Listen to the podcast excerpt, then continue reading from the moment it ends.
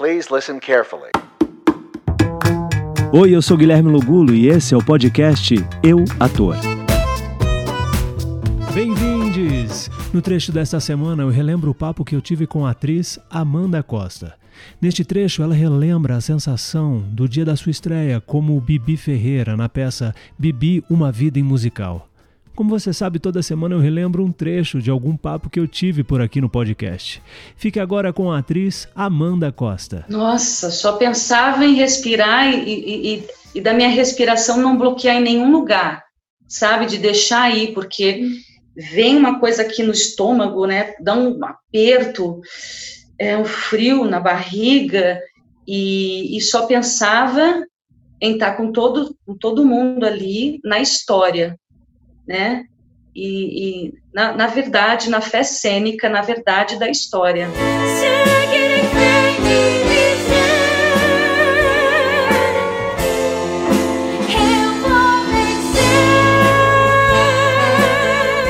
É porque a gente já tinha trabalhado bastante, né? Já estava pronto para estrear. Quando a gente fala, tá bom, vamos, que precisamos de público, vamos ver o que, que o público é... dá de volta, né? É, e vem uma coisa também quando está o público, vem, vem algo além. Além. Né? Sempre. E, e aí é isso. Acho que eu só de pensar em respirar e estar tá presente. Sabe? Estar tá presente, conectada com, com aquela abertura, né? Que depois, quando abre as cortinas, vem aquele. Uah! E tem uma multidão ali. E, e a gente aqui. Então, a gente está bem centrado para poder chegar no público e fazer com que o público venha até nós. Tem uma frase linda do, do Grotowski que eu sempre falo que para mim resume o que é o teatro. teatro é o que acontece entre o público e o ator, né? É aqui, é nesse meio aqui.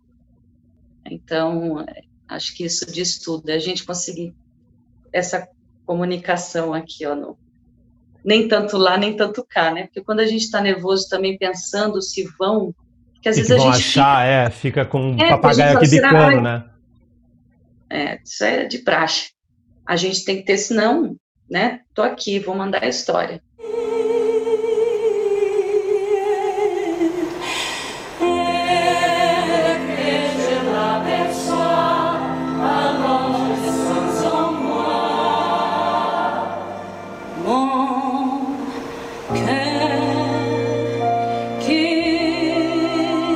Esse lugar, quando a gente pensa é, como o público leva o pensamento para o público, aí a gente perde o chão.